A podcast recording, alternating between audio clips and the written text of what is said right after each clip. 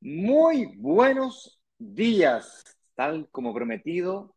Todos los días nos reunimos aquí para conversar sobre el apasionante mundo de la inversión inmobiliaria. Y no tan solo eso, conversamos sobre diferentes temas, invitamos a diferentes personas, expertos de diferentes áreas, a conversar de este apasionante mundo de la inversión inmobiliaria. Hoy tenemos un tema muy especial. ¿Cómo calculan los bancos y las mutuarias tu calificación crediticia? ¿Cómo calculan los bancos tu calificación crediticia? ¿Ok? Entonces, pues, eh, ¿Por qué es esto importante en primer lugar? Para algunos puede ser obvio, para otros no tanto. Pero cuando tú intentas invertir en propiedades, 99.9% de las personas que conozco lo tienen que hacer con créditos hipotecarios. Y puede parecer malo o para otros puede parecer bueno. Porque son los créditos hipotecarios los que te apalancan para que puedas potencializar tu inversión inmobiliaria. Dicho de otra manera, para que ganes plata con plata que no es tuya. Cuando tú sacas un crédito hipotecario, lo que en realidad estás haciendo es comprarte una propiedad que vale, no sé, 75, 100 millones de pesos, y luego pues ganas plusvalía sobre los 100 millones, sin embargo tú pagaste solo 20 millones. Eduardo, ¿lograste arreglar tu problema de audio o todavía no? Sí, yo creo que ahí ya se me escucha, si no me, ya. Si no me equivoco. Sí, se te escucha. Debería ser. Entonces, con eso dicho, Vamos a hablar de cómo los bancos calculan las, y las mutuarias, cómo los bancos y mutuarias calculan tu calificación crediticia. Tenemos invitados especiales. Eduardo, ¿cómo estás? Y cuéntanos, ¿qué pasó el día de ayer y qué tenemos para el día de hoy? Así es, pues ayer cerramos el carrito. Ayer a las 7 de la tarde en punto, como siempre, cerramos una tremenda, tremenda, tremenda oportunidad. Una oportunidad que nos llevaba a cómo no pagar, no, no nos preocupamos tanto del dividendo, pero sí teníamos el problema resuelto del del, eh, del, pie. Así que aquí tomamos un descanso, vienen las vacaciones, no vienen las vacaciones los niños, vienen las fiestas patrias, vamos a tomar impulso, no vamos a descansar, vamos a tomar impulso ya para venir con otras novedades para nuestra querida comunidad que cada vez está acostumbrando, diría yo, mal acostumbrando. Nos piden algo y allá partimos nosotros a buscarlo. ¿Querían eh, propiedades bajo los 2000? Tenían las propiedades bajo los 2000. Así que vamos a ver ahí, a escucharlos. Siempre es muy bueno eh, ver a través de, se pueden comunicar con nosotros de la forma que ustedes quieran y les podemos ir guiando en este tremendo tema de que es la inversión inmobiliaria. Y como te decía hay varios invitados el día de hoy. Vamos a hablar un poquitito de cómo calculan los bancos y las mutuarias tu calificación crediticia. Ayer cerramos carrito, hoy día nos enfocamos en cómo llevar adelante esas reservas, cómo cumplir los sueños que los cuales llegaste y partida, las, de partida, la, reunión que tuviste con el analista, se te dijo, check, aprobado, ahora viene, viene una fase súper importante, viene la fase tuya, viene tu responsabilidad, aquí, de aquí en adelante, la recolección y el, el objetivo que es lograr que una entidad financiera te pase un, un, em, un crédito hipotecario que califiques, que califiques para un crédito hipotecario, es tu responsabilidad. El otro día un tipo me decía, oye, pero es que no tengo tiempo. Le dije, amigo mío, hay gente que sí tiene tiempo. Si tú no tienes tiempo para dedicarle a esto, cuando tenga vuelva, no hay ningún problema. Le quité el departamento y se lo pasé a una persona que estaba en lista de espera. Así de simple, porque de aquí en adelante lo que hay que hacer es recolectar papeles, ver lo que te pide la entidad financiera, porque tenemos que llegar con el crédito y con el crédito lo antes posible. Así que de eso se trata, vamos a darle los tips para que no te pase a ti y para que no solamente nosotros, sino personas que incluso han trabajado muchísimo tiempo en bancos, nos digan cuáles son esos secretitos para poder apurar y hacerlo lo más rápido y expedito posible. Así es, y Eduardo, mientras tú dejes pasar a nuestros invitados aquí, son dos, eh, no uno, a falta de uno, invitamos a dos. Tenemos aquí en el backstage a Jorge Larrocó. Jorge Larrocó es un especialista en eh, créditos, específicamente en créditos hipotecarios, tiene mucha experiencia en la banca, es el jefe de los analistas financieros. Y además tenemos aquí también en el backstage a don Ricardo Guzmán. Ricardo es broker inmobiliario senior. Eh, lleva más de 10 años, bueno, casi 10 años, la verdad, trabajando en este rubro. Ya asesorado a infinidad de inversionistas, no tan solo a reservar una propiedad, sino que los ha ayudado en el proceso de promesación y en muchísimos casos, inclusive en el proceso de escrituración. Es por eso que mm, la experiencia de ambos conjugada, yo creo que les va a ayudar a, que a esos inversionistas que invirtieron el día de ayer a lograr entender un poquito el proceso que van a vivir en los próximos días. Y es importante que eh, nos refiramos a los próximos días como hoy día, el primer día, y mañana el segundo y, y, más importante día, porque si lo dejas pasar para la próxima semana, la probabilidad de que se te caiga el negocio es muy alta. En la lista espera grande, el día de ayer mostrábamos los números de la cantidad de reservas que entraron. Eh, por un lado, es bonito ver que las personas se entusiasman con la idea, pero da un poquito de miedo porque muchos van a quedar en el camino. Igual que la universidad, entraban mil alumnos a ingeniería y salíamos 50. Eh, es normal que eso ocurra. Y lo que hace la diferencia entre una persona que va avanzando y que, y la que no, es la capacidad de ir superando estos obstáculos. Y próximos obstáculos que tienen que superar es el crédito hipotecario. Y de eso es lo que hablaremos el día de hoy con Jorge Larrucó y Ricardo Guzmán. Señor director, haga pasar aquí eh, a nuestras redes sociales a don Jorge Larruco y Kiki Guzmán. Kiki, pide la invitación ahí a Instagram, compadre. Vámonos.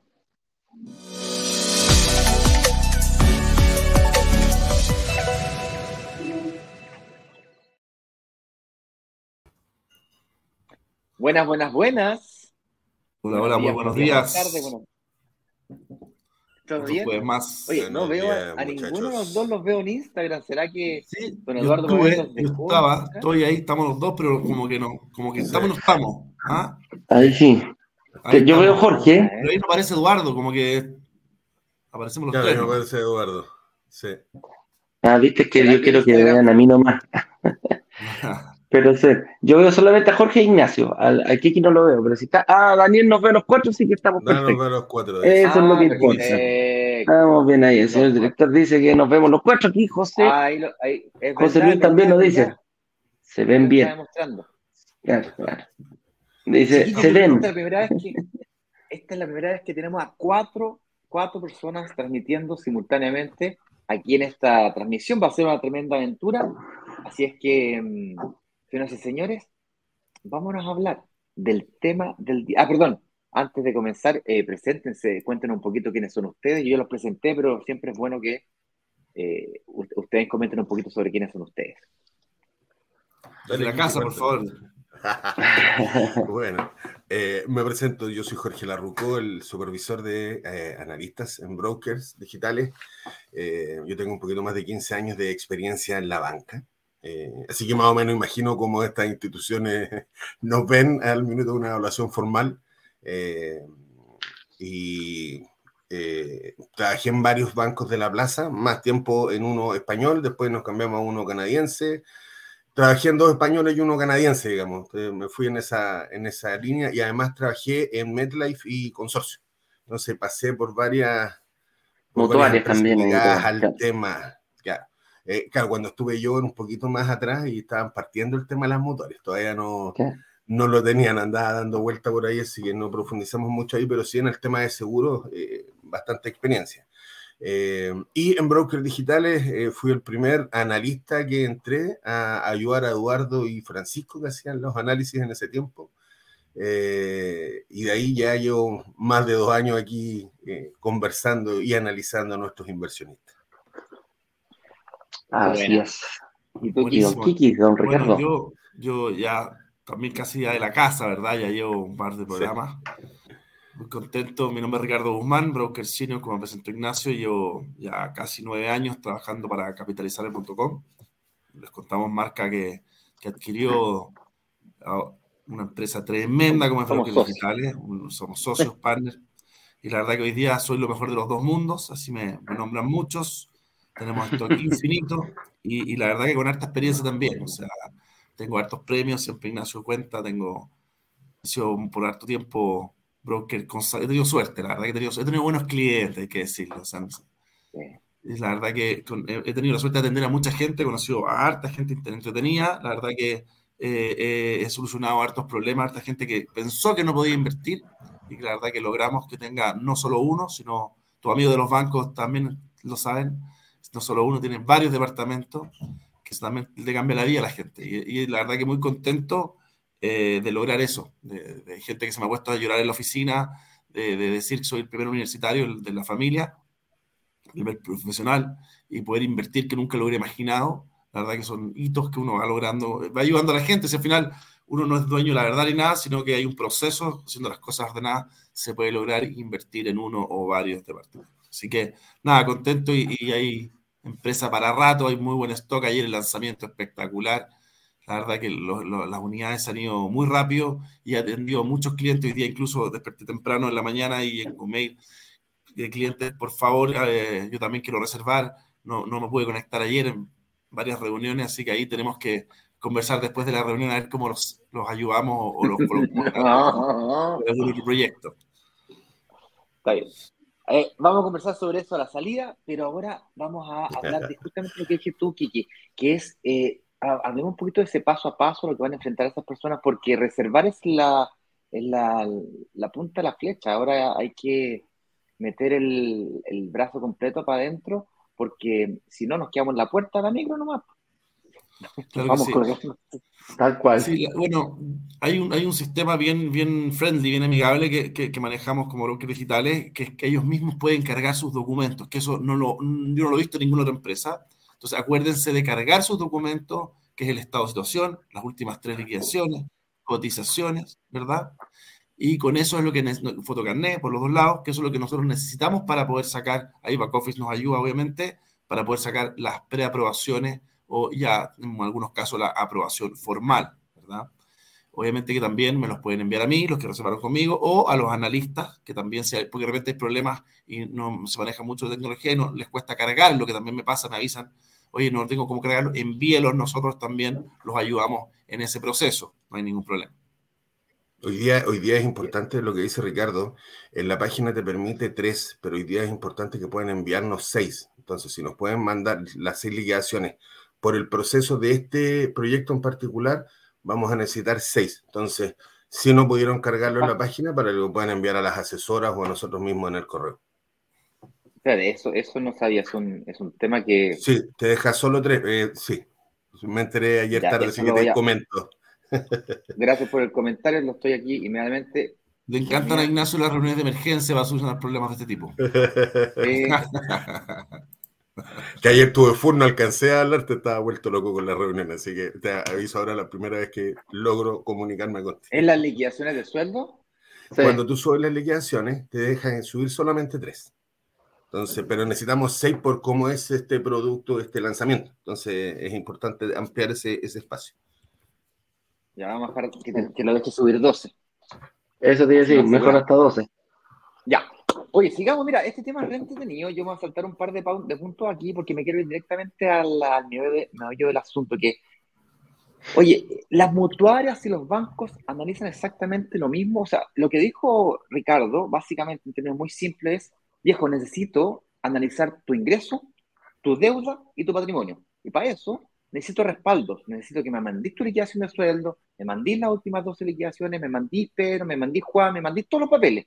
¿Dónde consigo esos papeles? Están en tu panel del inversionista. Si es que te perdiste, no sabes qué es esa del panel de inversionista, no te preocupes. Habla servicio al cliente, arroba, eh, servicio al cliente arroba y tu asesor, que es una especie de navegador, de copiloto de tu proyecto inmobiliario, te va a ayudar a orientarte respecto de eso.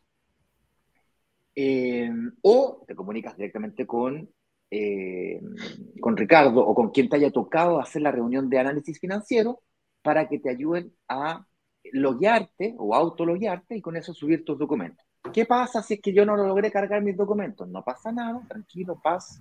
Manda la información por email, mándala por WhatsApp, como sea, porque esa información le ayuda al equipo de Jorge a evaluarte mejor.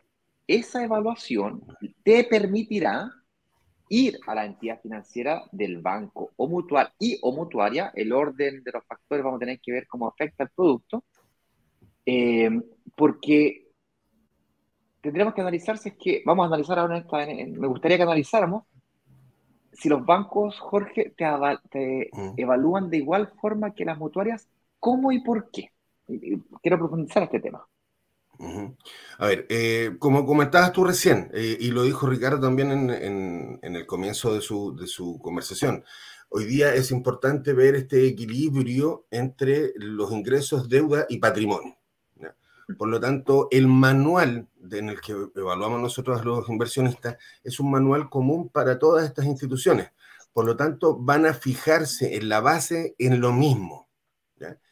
Cuando esto varía de, acuerdo al, em, a la política de cada banco, le dan más importancia a uno u otro, a, otros temas, pero en la base es exactamente igual. Hay bancos que les interesa eh, clientes a lo mejor con más riesgo crediticio porque eh, les permite cobrar más caro, por ejemplo. Entonces, eh, eh, va, va, a depender, como te digo, de lo que el banco espera de su cliente. Pero en la base, el cálculo entre bancos y mutuarias es exactamente igual. Este equilibrio, busca este equilibrio, este comportamiento de pago entre tus ingresos, los egresos y el patrimonio que has logrado construir. La diferencia que yo he notado, más allá de los componentes, los elementos que tú tienes que entregarle para ser aprobado o rechazado, las grandes diferencias, tal como tú bien decías, son de un aspecto más bien comercial. Entonces, ahí uno se tiene que poner a pensar cuál es el negocio verdadero del banco versus cuál es el negocio verdadero de la mutual. Hay mucha gente que está convencida que los bancos son los, top y la mutuaria eh, es penca. O banco es cool y mutuaria es ordinario, roto, de rasca rasca. Yo tengo un amigo muy cercano, nos reímos mucho, eh, el, el Kiki lo conoce, eh, no decir el nombre porque si no lo voy a, lo voy a pelar. Después te van a seguir. sí. Y él eh, trabaja en la banca, trabaja en los bancos. Y yo le hablaba a las motoras para arriba, motoras para abajo, motoras para arriba, motoras años que le vengo hablando de este tema. Y un día me dice, ya Ignacio, me convenciste, ya, invirtamos un departamento. Y me dijo, hablemos un poquito del tema de las mutuarias. Y le dije, mira, las mutuarias son aquí, allá, nos reportan sistemas financieros. Me dijo, ah, interesante esto de las mutuarias, fíjate, siempre miré las mutuarias en menos, me dijo. ¿Cómo el menos? Le dije yo. Sí, por ejemplo, la encurté como medio ordinaria, así como medio rasca, como que... No te alcanza para otra cosa. ¿ah?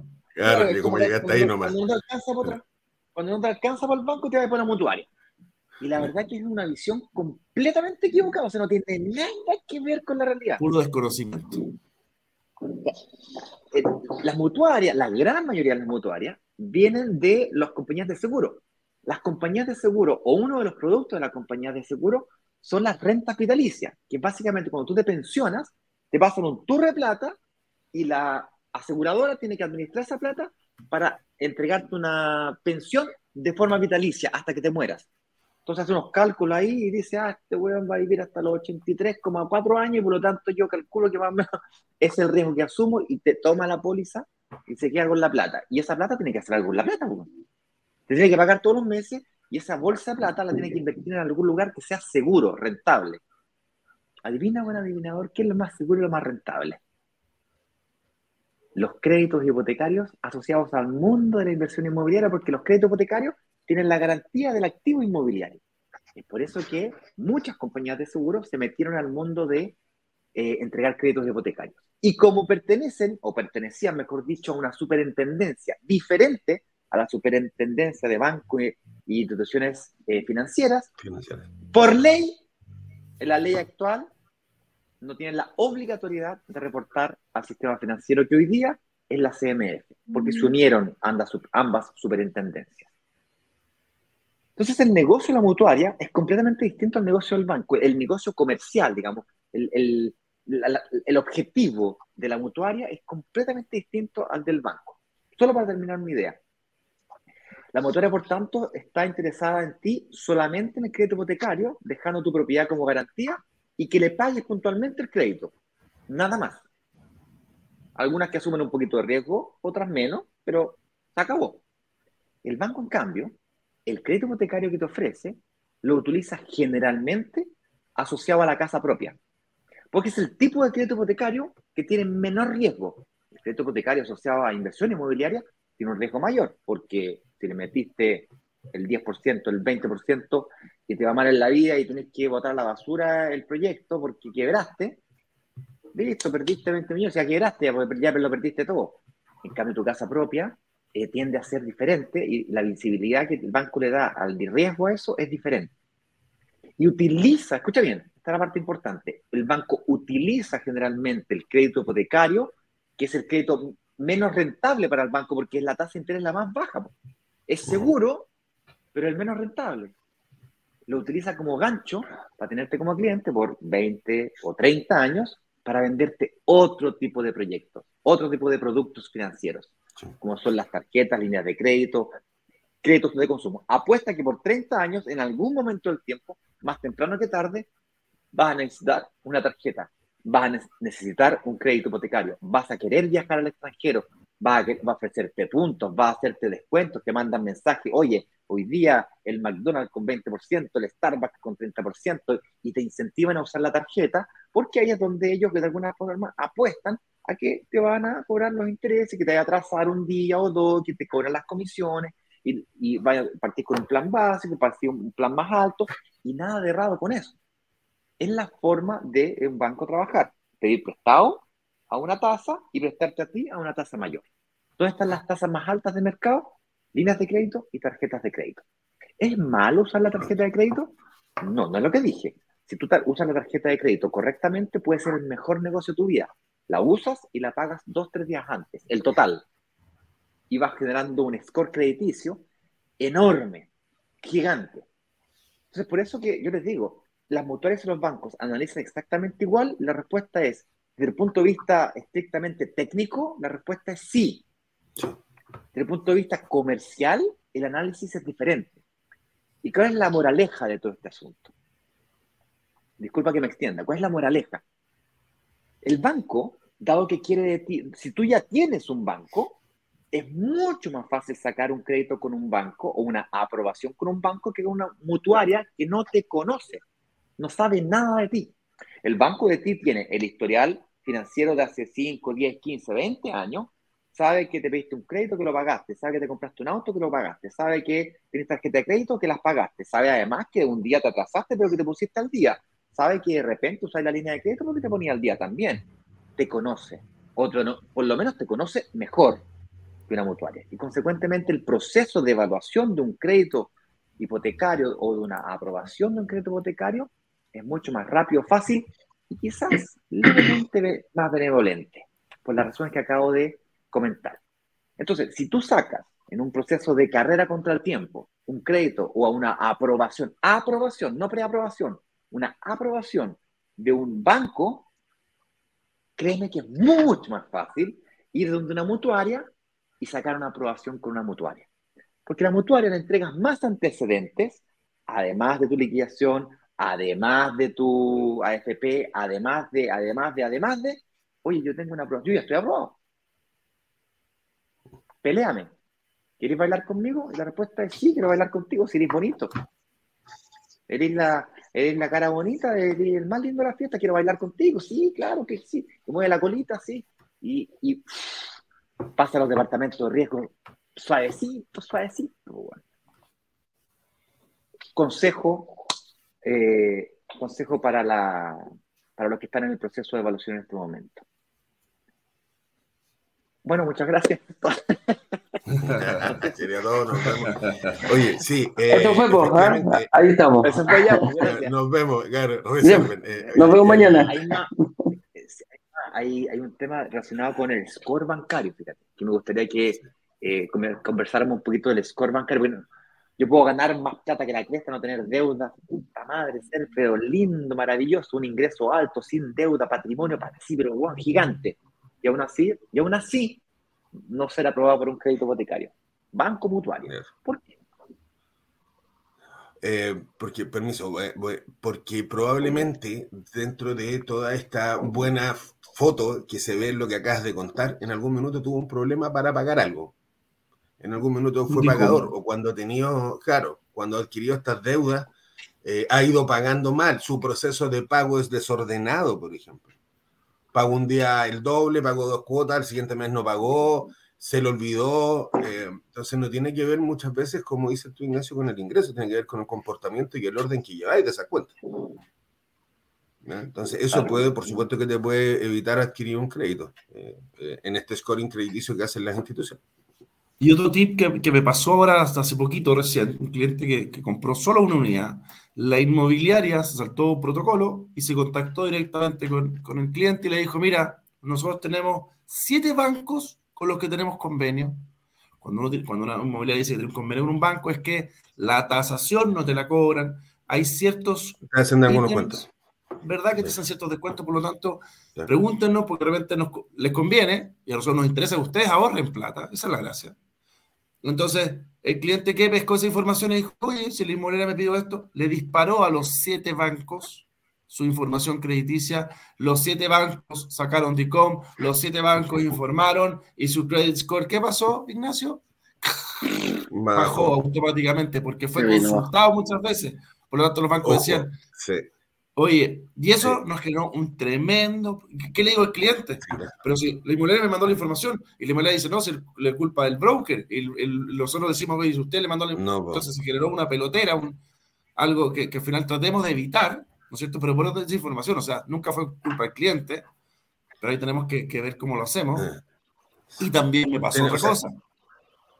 Perdón, para terminar la idea. Déjame, apoyarte, déjame apoyarte en el punto, Ricardo, perdón. Eh, lo hemos conversado otras veces en la mañana. Eh, los bancos sí se fijan en las consultas al RUT. ¿ya? Si yo, y lo voy a apoyar un poquito lo que dice Ricardo, si yo tengo siete consultas al RUT y no tengo nada cursado, es como la peste. ¿Y por qué el primero le dijo que no? ¿Y por qué el segundo le dijo que no? ¿Y el tercero también? ¿Y el cuarto? El octavo que llegó dijo, yo no le doy nada, porque si no le dieron antes los otros siete, yo no le voy a dar. Entonces se contagia esta cuestión, los bancos ven eso. Eh, eh, es correcto lo que dice Ricardo en ese punto. Y lo otro es que hay inmobiliarias que me piden pagar un porcentaje al contado. Por lo tanto, el cliente, en una entrega inmediata, el cliente paga, este mismo cliente paga el 5% al contado con la tarjeta de crédito. Por lo tanto, le aparece un monto alto en su tarjeta de crédito. Entonces, cuando va a sacar el crédito, aparece, oye, pero tiene una tremenda deuda en la tarjeta. Entonces, cuando es eso, tenían que pagarlo al tiro, porque ese era el compromiso. Oye, págalo al contado y al final se genera ruido. Entonces, nosotros tenemos que blindar que esto funcione. Y sobre todo, imagínate cuando compráis 3, 4 departamentos y tenéis que poner 5 millones de pesos al contado. Ya no son 5, son 20 millones de pesos al contado. Y al sacar el crédito, te aparecen más todas las deudas que tienes, que generalmente no sé, puede ser 5 o 10 millones de pesos más, y ya te aparece 30 millones de pesos. Entonces el banco dice, oye, le presto un, pero un monto menor. O me tienes que pagar un porcentaje mayor del pie. Entonces, eso es lo que hay que conversar y buscar la mejor fórmula para que no tener problemas. Y el otro tema también que creo que, hay que nombrarlo, que de repente es un tema netamente de tiempo y que lo latero que es la mutuaria, porque te pide estudios de, eh, de la universidad. Tenés que ir a la universidad a conseguirte certificado de estudio. Entonces, ellos son más rigurosos, te piden mayor documentación. ¿ya? Se puede sacar. Claro, necesitan conocerte mejor, porque si no tienen información tuya, necesitan tienen que construir, claro, tienen que construir el cliente sin tener conocimiento. Eso es. es. Netamente, no es que sean más pesados, no es que no quieran, en verdad, quieran ser más regleros, es netamente que, claro, como tú no tienes cuenta corriente, entre comillas, con ellos, y no aparecen en el sistema de ellos, tu tienen que, que entenderte y conocerte un poco mejor. Correcto. Oye, tengo. Eh, sí, tengo algunos temas más que están relacionados con el scoring bancario, que básicamente el scoring bancario no es solamente cuando yo estoy en DICOM o no, como decía Ricardo, también te afecta positivo o negativamente cuando, dependiendo del comportamiento que tenga de consultas bancarias. Pero me gustaría entender qué tips le podríamos dar a la comunidad para mejorar el scoring bancario rápidamente. Eh, hay una empresa eh, que se llama Destácame, yo no sé si ustedes la conocen o no, que justamente ayuda y asesora en este tema. Pero me gustaría saber si es que de alguna forma en las reuniones de análisis o en la reunión con, contigo, Ricardo, como broker, de qué manera nosotros como brokers digitales podemos ayudar, orientar a nuestros a nuestros inversionistas y potenciales inversionistas, futuros inversionistas, a superar obstáculos y barreras. ¿Qué se les ocurre a ustedes podrían hacer o decir o ayudar para que personas puedan sacar su crédito hipotecario de forma más rápida, simple, que fluya, digamos? Yo creo que lo primero, hay mucha gente que no tiene cuenta corriente. Creo que hay que, hay que ver cosas fundamentales. O tiene una cuenta vista, o tiene esta cuenta al banco Estado, o tiene una cuenta universitaria, o tiene. ¿Verdad? Creo que es súper importante tener una cuenta corriente donde generemos un cierto movimiento. Yo le digo a los clientes, vaya a comprar un chicle, compadre, vamos, ocupe tarjetita, pase tarjetita, muéstrese en el sistema. Y se compra 10 luquitas y páguelas. Hay gente que le gusta pagarla antes del tiempo de vencimiento. Yo digo pague al momento de vencimiento porque así junta los puntitos y va apareciendo en el sistema. Haga la bicicleta. Nunca, por favor, de ahora en adelante, porque me pasa, le presten la tarjeta a un familiar para comprar la tele. Ah, porque el familiar le fue mal. Porque el familiar no puede tener una tarjeta de la misma que tú, tiene la misma pega y él no puede ocupar su tarjeta? Es porque ya se mandó un condoro antes. Y tú tenías un tremendo corazón así, papá, papá, papá, corre sangre por tus venas y quieres ayudar a tu familia y te clavaron con la tele y te contaron que iban a pagar la cuenta y tú no revisaste y llevas cinco cuotas atrasadas. ¿Y qué pasa? Eh, vaya a meterte en el sistema, oye, quiero comprarme un... Eh, debe usted una tele de 300 lucas por 300 lucas no a sacar un crédito hipotecario. ¿Verdad? El dolor de eso y que así le hay que cobrar la tele, gallo me dice, ah, si la tele ya está vieja, llévatela. He escuchado todos estos casos. Entonces, eso primero. Segundo, creo que hoy día hay que pavimentar el camino para el futuro.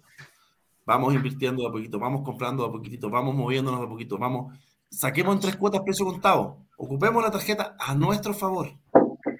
Y eso te va generando hoy día rápidamente y tengamos oye, es que me, Ricardo, me están ofreciendo otros bancos abrir cuenta corriente y no quiero, no quiero abrirla todavía. Ok, abramos una, ojalá gratis. porque hay un montón hay bancos que hoy día nos dan créditos gratis. ¿Verdad? Abramos y tengamos no solo uno, tengamos dos, mostremos que tenemos hoy día dos cuentas corrientes. Y lo otro, que de repente llega, te llama el ejecutivo y dice, oye, aumentemos la línea de crédito. Tú eres un compadre que con 500 lucas vive feliz todos los meses, aumentemos a 20 palos. No lo necesito. Ah, dale, no pasa nada. Sí pasa. ¿Qué significa tener dos cuentas corrientes con 10 millones de pesos para el SMF, para el sistema bancario, para el sistema crediticio? Aparece como deuda.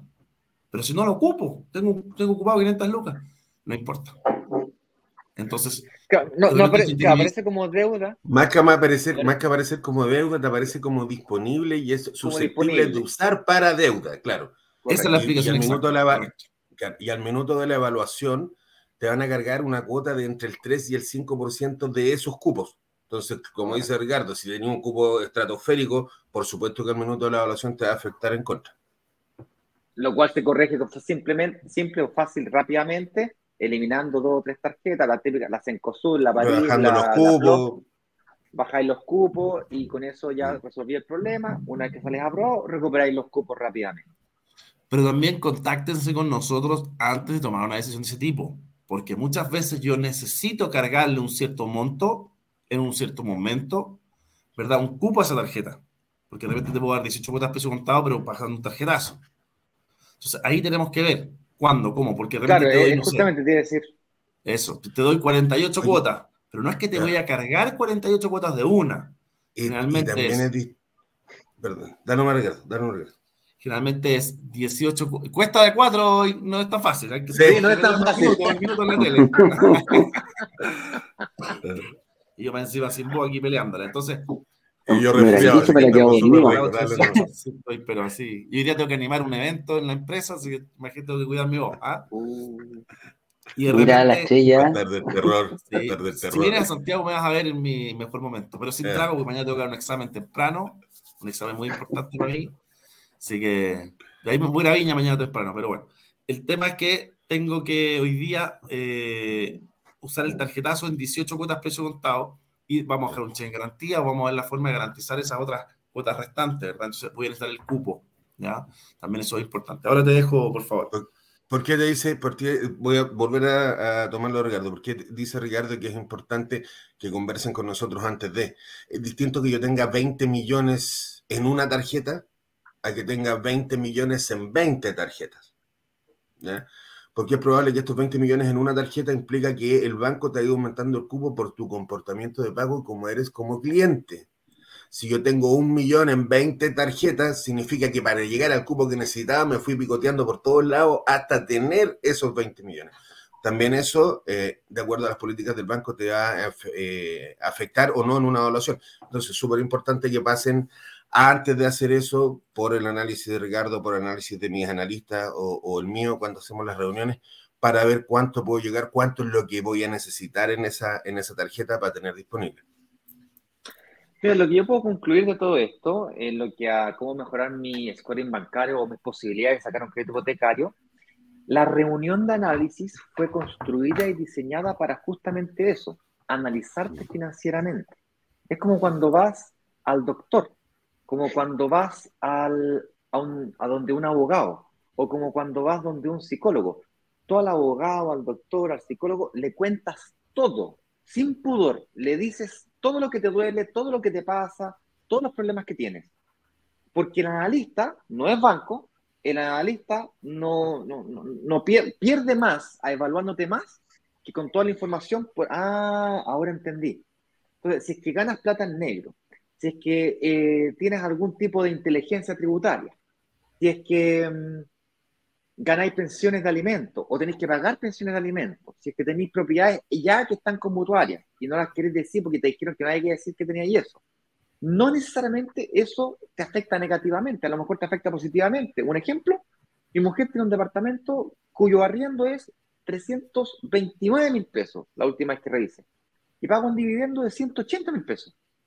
Le conviene decir que tiene un departamento, y además debe 1000 UF y el departamento vale 2300 UF, entonces tiene un patrimonio positivo a la cresta para arriba.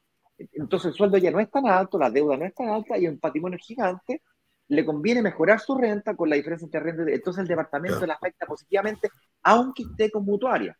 Entonces no es una, no es una cosa blanco y negro. Hay, un, hay una tonalidad, hay todo un arcoíris, ya que el arcoíris está de moda, hay todo un arcoíris de posibilidades de, de sacar créditos hipotecarios.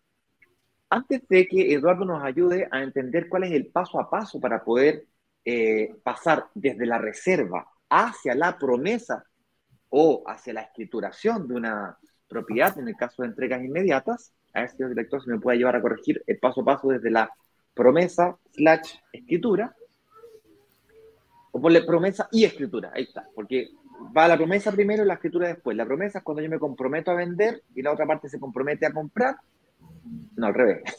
y cuando yo me comprometo a comprar y la otra parte se compromete a vender, y la escritura es cuando ya saco el crédito hipotecario realmente, firmo Antonio Dario y se ejecuta y la propiedad pasa a ser mía. ¿Vale? Entonces, Eduardo va a hablar sobre el paso a paso para poder hacer eso. Antes de hacerlo, me gustaría eh, darles informaciones o instrucciones de cómo poder tener una reunión con eh, Jorge o eventualmente con Ricardo. Y la respuesta es siguiendo un simple paso que es brokersdigitales.com la agenda. Aquí el señor director lo va a colocar en los banners abajo, lo va a colocar en los comentarios, la gente que está en Instagram lo puede ir a buscar al perfil de la cuenta, en la descripción de la cuenta, o simplemente le mando un mensaje por directo y le mandamos un enlace. Eh, ¿Puede colocar el banner, señor director, las dos cosas al mismo tiempo? Creo que también se puede, no, no hay ningún problema. brokersdigitales.com slash agenda. Ese enlace los va a dirigir a WhatsApp en WhatsApp le vamos a hacer una serie de preguntas para llevarlos a hablar con la persona correcta. En algunos casos te conviene más hablar con Ricardo y sus secuaces, y en otros casos te va a convenir, en otro caso te va a convenir más hablar con Jorge y con sus secuaces. Dependiendo de las respuestas que tú, no existen preguntas correctas o respuestas erradas, respuestas correctas respuestas erradas, ¿ok?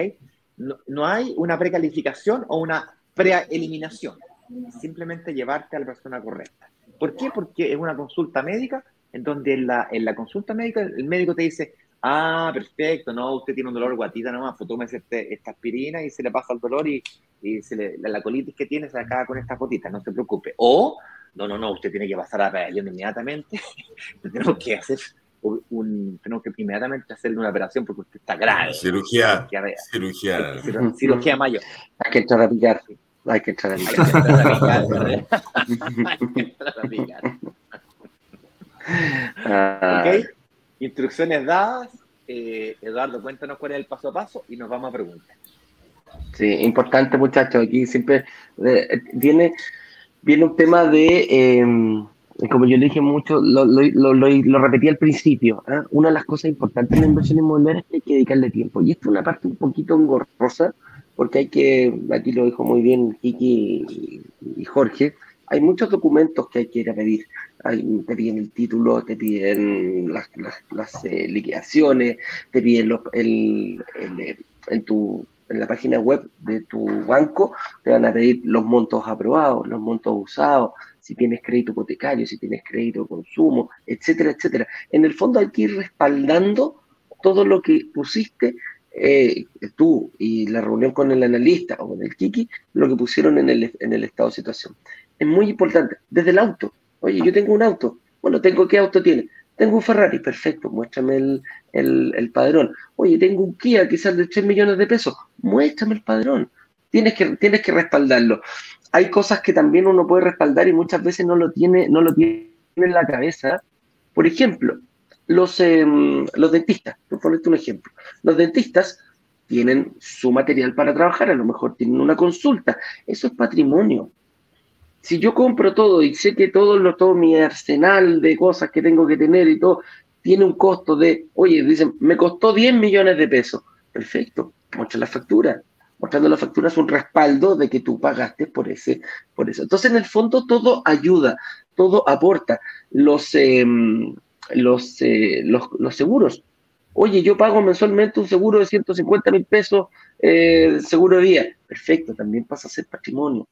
Todo eso lo va a valorar la entidad financiera, porque el único objetivo que tenemos, ya sea entrega futura o entrega inmediata, es ser capaces de seducir a una entidad financiera, llámese banco, llámese mutuaria, llámese cooperativa, llámese lo que tú quieras ponerle, seducirlos para que nos aprueben un crédito hipotecario. Sentir que nosotros, y, si lo hace más de una entidad financiera, créeme que se te va a empezar a aclarar, a, a facilitar la vida. De hecho, uno de los secretos para poder bajar la tasa de interés, ojo con esto, es hacer una buena presentación. ¿Por qué? Porque ¿qué pasa si a mí me aprueba el banco 1, el banco 2, la mutuaria 1 y la mutuaria 2 y la mutuaria 3? Tengo cinco entidades. Por eso digo ahí, yo quiero, quiero que bailen conmigo, quiero, quiero eh, vestirme de novio para que bailen conmigo. Si tengo 3, 4, 5 entidades persiguiéndome para darme el crédito, yo me puedo regodear, yo puedo decir, oye, mira, oye, me gusta esta, pero mira, me están dando esto acá. No te preocupes, yo puedo hacer algo en ese sentido. Y empezamos a jugar con esto y empezamos, logramos obtener mejores condiciones para nosotros. Entonces, es muy importante. Y otra cosa bien importante es conseguir las aprobaciones de esas, eh, de esas entidades. La aprobación no es nada más ni menos que presentar los papeles que ellos te pidan. Ojo, trata de tenerlos juntos, trata de tenerlos todos juntos y todos correctos. Como dice Jorge, no presentes tres liquidaciones, presenta seis. Porque con seis te vas a asegurar, te vas a la segura. No presentes eh, toda la carpetita esta. Si eres independiente, dale el número de, la clave para que vean tu carpeta tributaria o envíale tu carpeta tributaria. Envíale los balances, envía los, eh, los eh, bueno, o sea, y todo, todo, todo, los, todos los documentos que dan en esa carpeta tributaria, pídeselos si eres independiente, pídeselos a tu, a tu, a tu contador, que te prepare, que te deje te chucaluga como hacer, que te deje lindo, lindo para presentarte a uno. Si te aprueban en uno, a lo mejor te van a aprobar en otro, te van a aprobar en otro.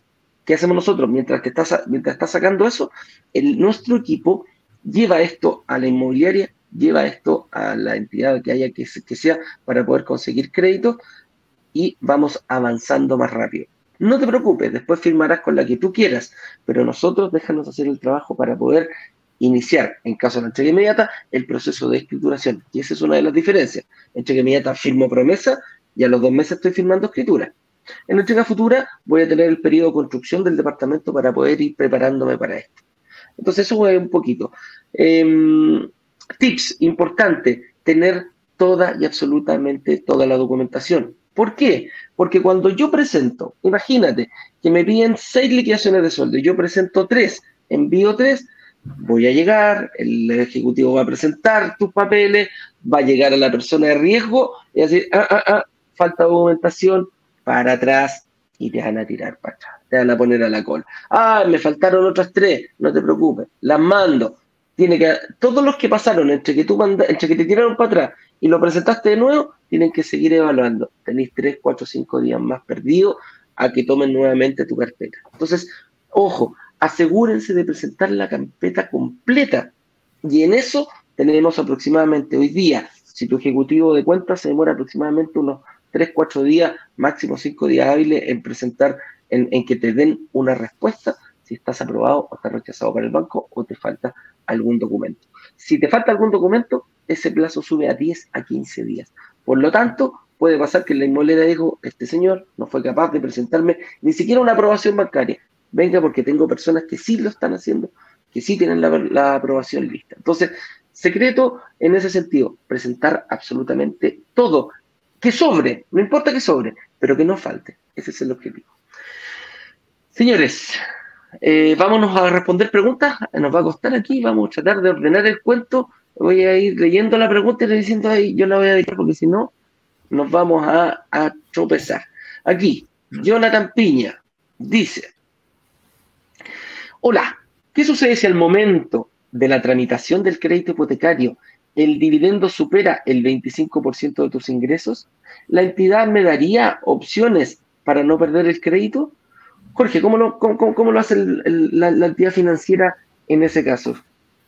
A ver, hay que pensar que el 25% es, en primer caso, es un promedio. Si tú te estás, si estás tramitando el crédito hipotecario, el 25% es un promedio. ¿Se puede estirar? Sí, la institución podría estirarlo un poquito más, hay que ver. Probablemente no va a llegar al 50, pero yo he visto 27, he visto 33, depende de tu calidad como cliente del banco. Eh, podrían efectivamente estirar este, este espacio si no hay deuda de consumo con mayor razón podrías llegar.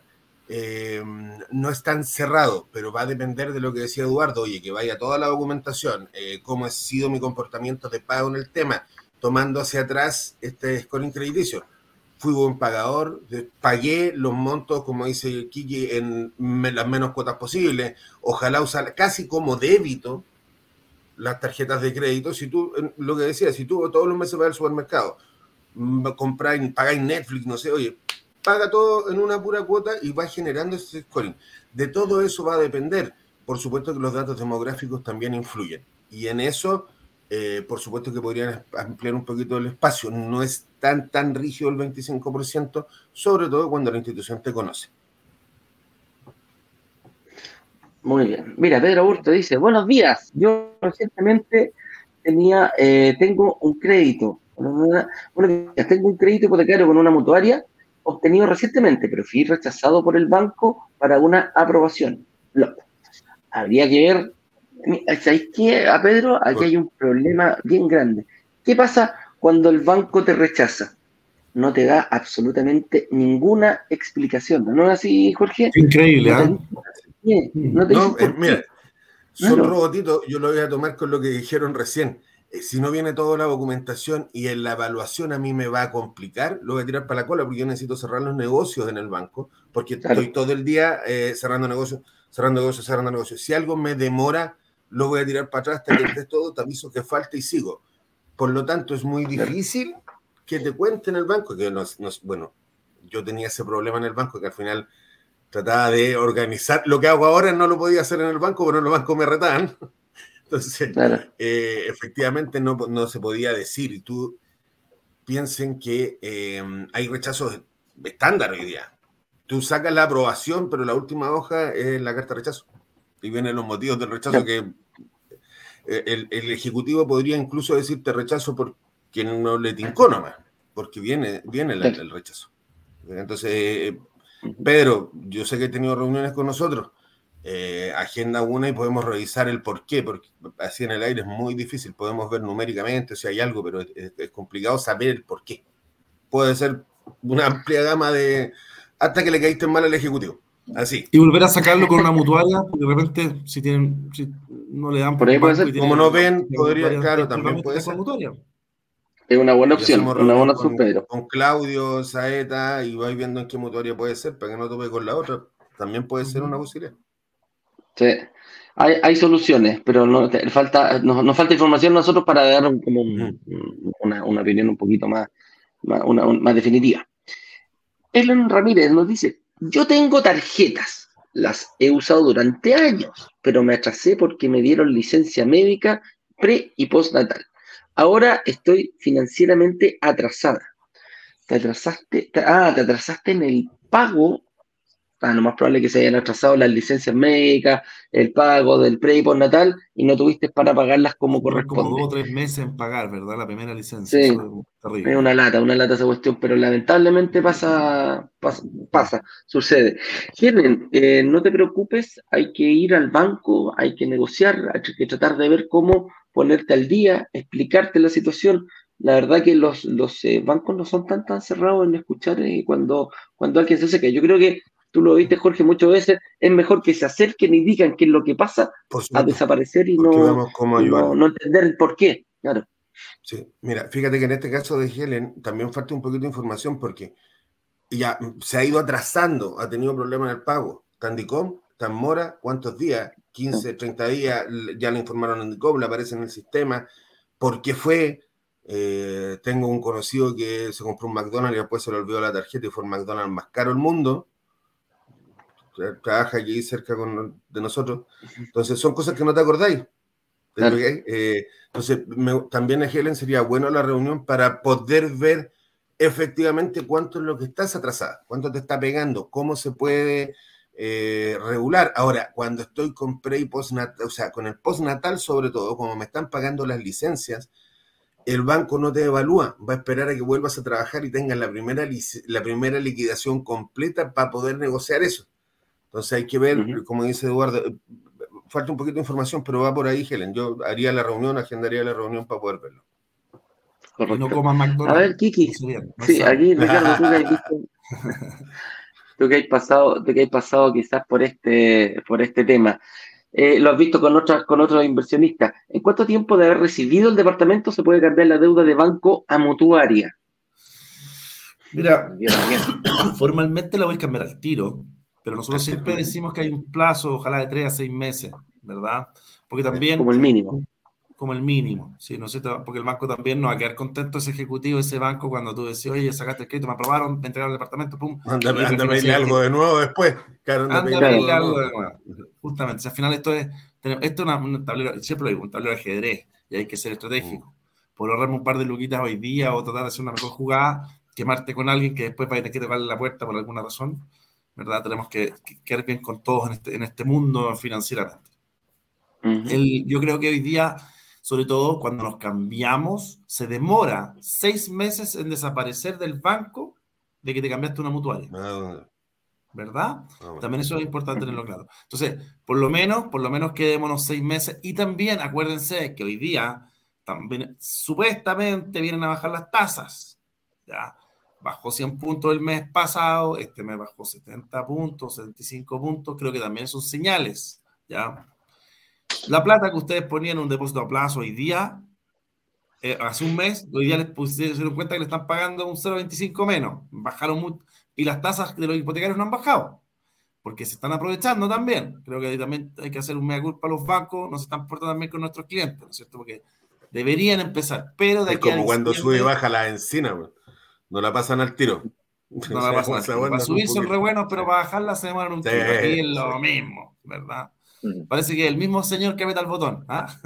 Ese mismo, el que, el, que, corta, el, que, corta, el que corta es el que está y no aprieta la mano. Exacto. Entonces, ¿para qué vamos a hablar del papifisco y qué sé yo, la manito ahí que hay? Pero bueno, nos, vamos, nos, vamos, a enredar, nos vamos a enredar. Entonces, ahí creo que hoy día también, por lo mismo, esperémonos un poco para renegociar eh, démosle un par de meses más, veamos las señales del mercado, porque también es importante. No cambiemos los créditos cada dos veces al año, tres veces al año, porque también es que hay un costo, ¿no es cierto? También hay un costo asociado que uno dice, no, pero me baja la tasa. Mira, uno mira el final, pero si lo cambiéis dos veces al año te va a costar un millón y medio, dos millones de pesos el cambio, ¿no es cierto? Entonces, eso tenemos que evitar ahorrar plata. Tenemos que, tenemos que hacer lo posible para ahorrar plata, ¿verdad? Hoy, día, hoy día ese cambio está como en 400, 500 lucas, pero es verdad lo que dice Ricardo.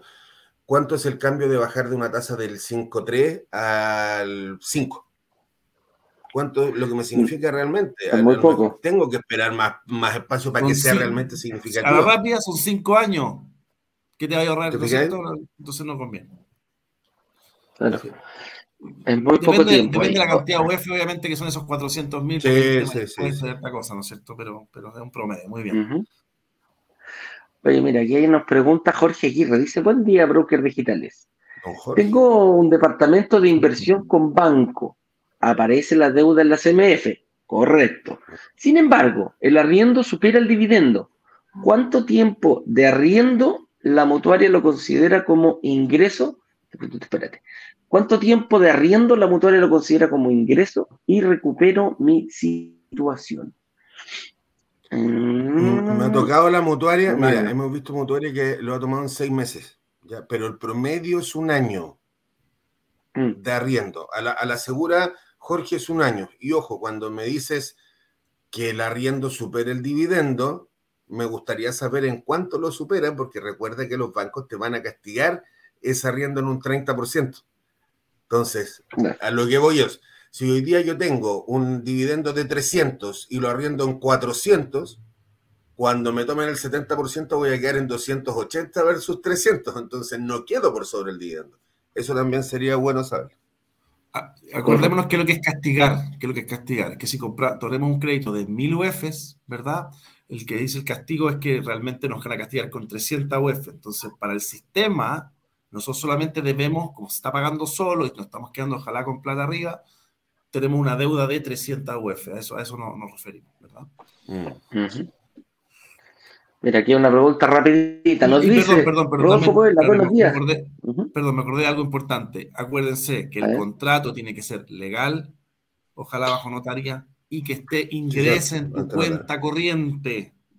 Porque el banco los documentos, era, eh, los documentos que tú le decías al banco, no, si oye, tengo, tengo mi primo me arrienda aquí un contrato, un papel cochino. No, el banco hoy día está súper. No se respalda, no existe. Exacto. Así es. Oye, nos dice, muchachos, ¿cuánto se demora en aparecer la deuda del préstamo en el sistema financiero con la nueva ley?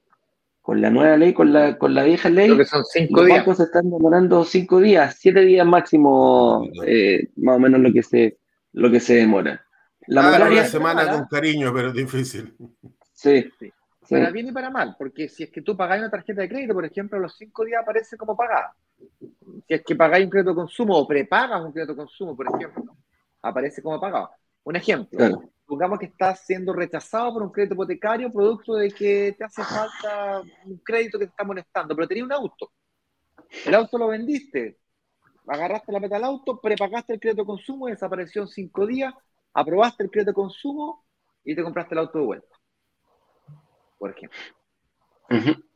O el auto está, tenéis la deuda del banco, pero el auto está a nombre de tu hijo o hija, o tu marido, o tu mujer. Es decir, tenéis la deuda, pero no tenéis el patrimonio. Entonces corrige este problema vendiendo el auto o, no sé, cambiándolo de titularidad o cosas por el estilo. Mueves algo en tu estado de situación y sales aprobado por unas pequeñas cosas. Este tipo de detalles que tienen que ser conversados muy eh, fríamente con el analista o con el, broker en su, dependiendo del caso. Así es. ¿Cuánto se demoran los bancos? Es eso. ¿Cuánto se demoran las mutuarias en publicarlo? Nunca. De momento, no al motores no publican en el sistema si yo saco un, crédito con ellos. Así que, ojo con eso, amigo mío. Es la diferencia radical que nos gusta a nosotros. ¿Mm? Sí, una, pequeña observación. O sea, no es que nunca. ¿okay? Me gustaría hacer una, un doble clic a ese nunca. ¿sí? No, tienen la no tienen la obligatoriedad de reportar. ¿Cuándo reportan? Cuando quieren. ¿Cuándo quieren? Cuando les des plata. Si, si tú te atrasáis, ahí reportado. Ah, ahí sí. Ahí gritan al tiempo. claro, o si ahí dejamos de ser tan amigos. Haciendo, claro, si no son hueones tampoco. Eh, y cuando, por ejemplo, detectan que estáis haciendo eh, movimientos muy riesgosos que colocan en riesgo el pago de la cuota que le conviene a ellos, ahí también te publican. O sea, si detectan que esto ya estáis haciendo multicrédito muy agresivo y colocan en riesgo el pago de la cuota de ellos, también te podrían publicar. Entonces, al final es, no es que no publican nunca, es publican cuando les conviene. Si no, no. Mm. O sea, claro, publican, claro. A ver, espera, espera, espérate. Hagamos otro doble clic. Publican cuando te atrasas Porque la gracia es que si tú pagas al, al, al momento, no o sea, ellos desde el principio no lo van a publicar hasta que haya algún atraso. Ese es el, esa es la diferencia. Pero tampoco el primer mes, tampoco el segundo mes, hay todo un procedimiento, si no, no existiría. Hay un protocolo, correcto. Hay un protocolo, ¿verdad? Correcto. Sería incobrable si pasaste seis meses, te llamaron, te mandaron carta certificada, no te hubieron pillar. Obviamente, porque si no el negocio al final no sería tal, porque nadie está dispuesto a pagar un punto más por, por decirte, oye, matazo a la primera y no me perdonáis, tampoco es así. Tenés que, pensar que, que pensar que el dividendo siempre vence los primeros 10 días del mes, no es que tenga, tú tenés fecha de pago el 5, pero te van a dar hasta el 10, son los 10 primeros días del mes que tú puedes pagar, no hay intereses, de ahí para adelante se empieza a cobrar interés, entonces van cambiando, van cambiando ese, ese detalle.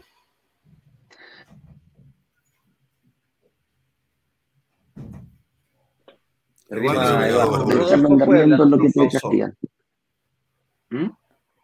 Nuevamente, Eduardo, estabas pausado. Es que te, quedaste pegado, Eduardo, en el anterior, sí. No, pero te quedaste pegado muy bien, una buena, en una buena posición. Una buena foto, sí. sí, me imagino. Oye, Jaime, Jimena Figueroa dice, buenos días, tengo una vivienda y la tengo arrendada en 700 mil y quiero cambiarme de ciudad. ¿Cómo puedo hacer eh, ¿Me conviene venderla? Ah, mira, buena, buena, buena pregunta aquella. La respuesta es depende. ¿eh? Depende. Hay, que, hay que ver. la compraste? ¿En cuánto la podrías vender? ¿Cuánto, es la deuda? ¿Cuánto es la deuda que tiene? A lo mejor no tiene deuda. Ok, perfecto. La plusvalía. ¿Cuánto sube? ¿Sube? ¿Está en un buen momento del barrio de la plusvalía o está en una, en, una época de baja? ¿Es un Hay muchos factores. ¿Cuánta, es la diferencia que te está llevando entre arriendo y dividendo? Sí, y principalmente, ojo, principalmente si tú te quieres cambiar de ciudad, lo que estás diciendo, chuta, va a ser una lata para mí o no quiero irme a otra ciudad porque voy a estar lejos, no voy a poder seguir arrondándola. Ojo, la puedes dejar con una. Si no te conveniera vender, búscate una empresa de administración y va, se va a encargar de hacer todo por ti.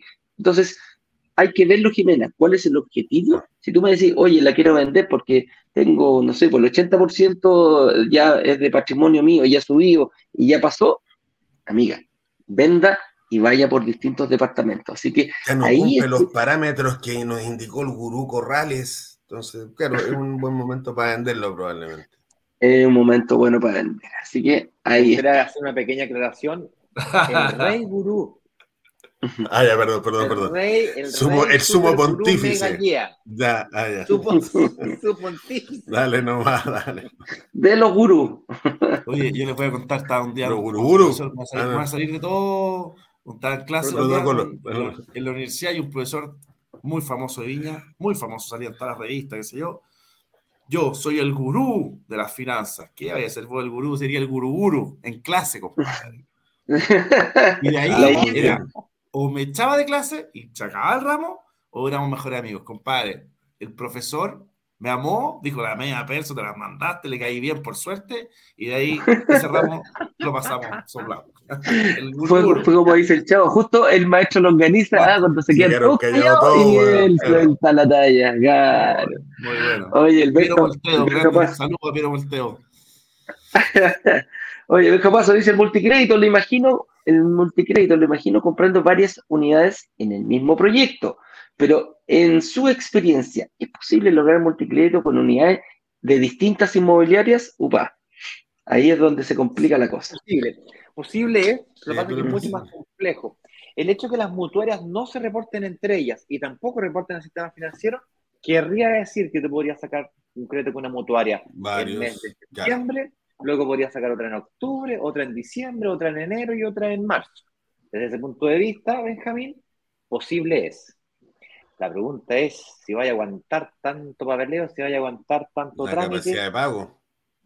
Correcto, y lo otro es que eh, cada vez que sacas un crédito hipotecario te hacen preguntas de los papeles, ¿cachai? O sea, es, o sea, se puede, pero una jugada viejo, pero una cirugía, pero bueno, milimétrica, bueno, te puede equivocar en nada.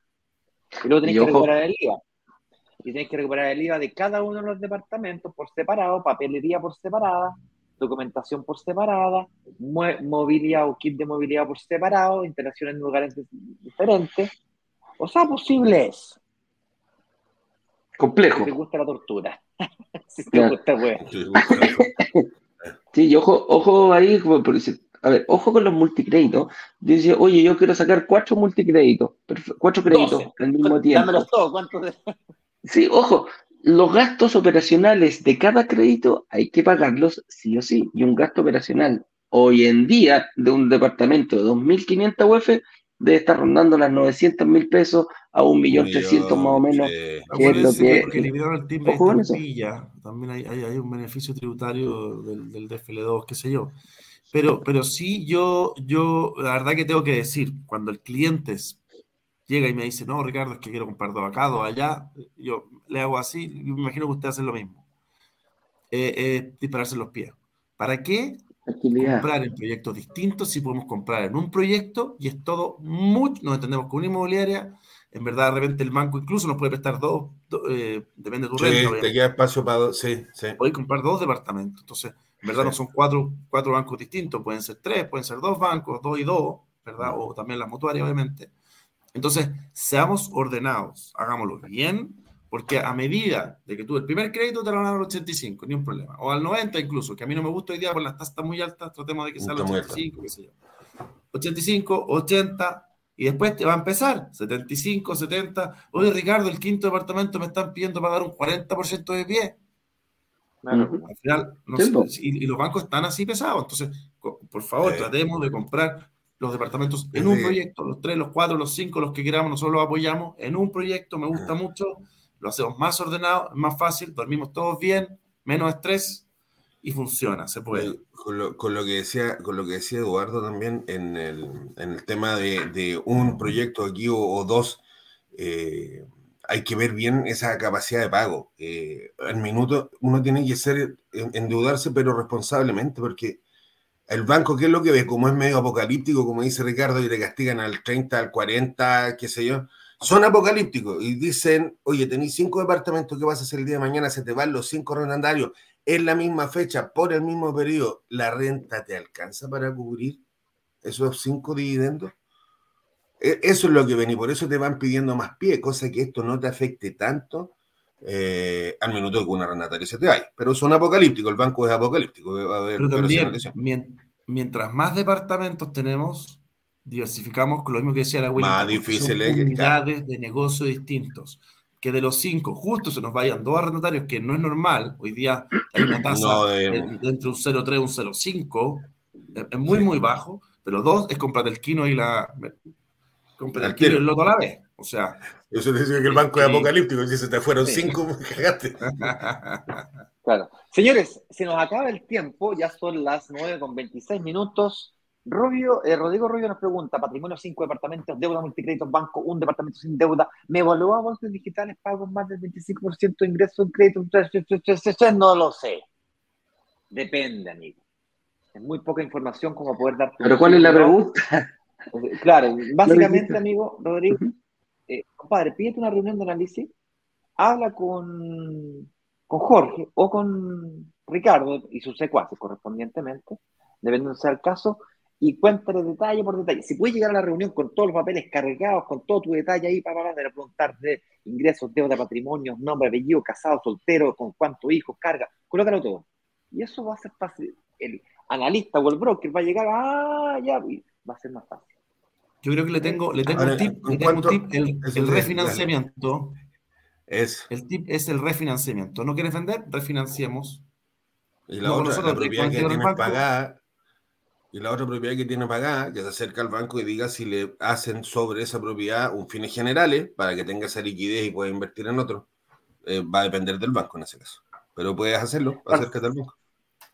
Marcelo Zúñiga nos dice, buen día, si tengo líneas tarjetas pero sin uso, ¿se consideran como deuda?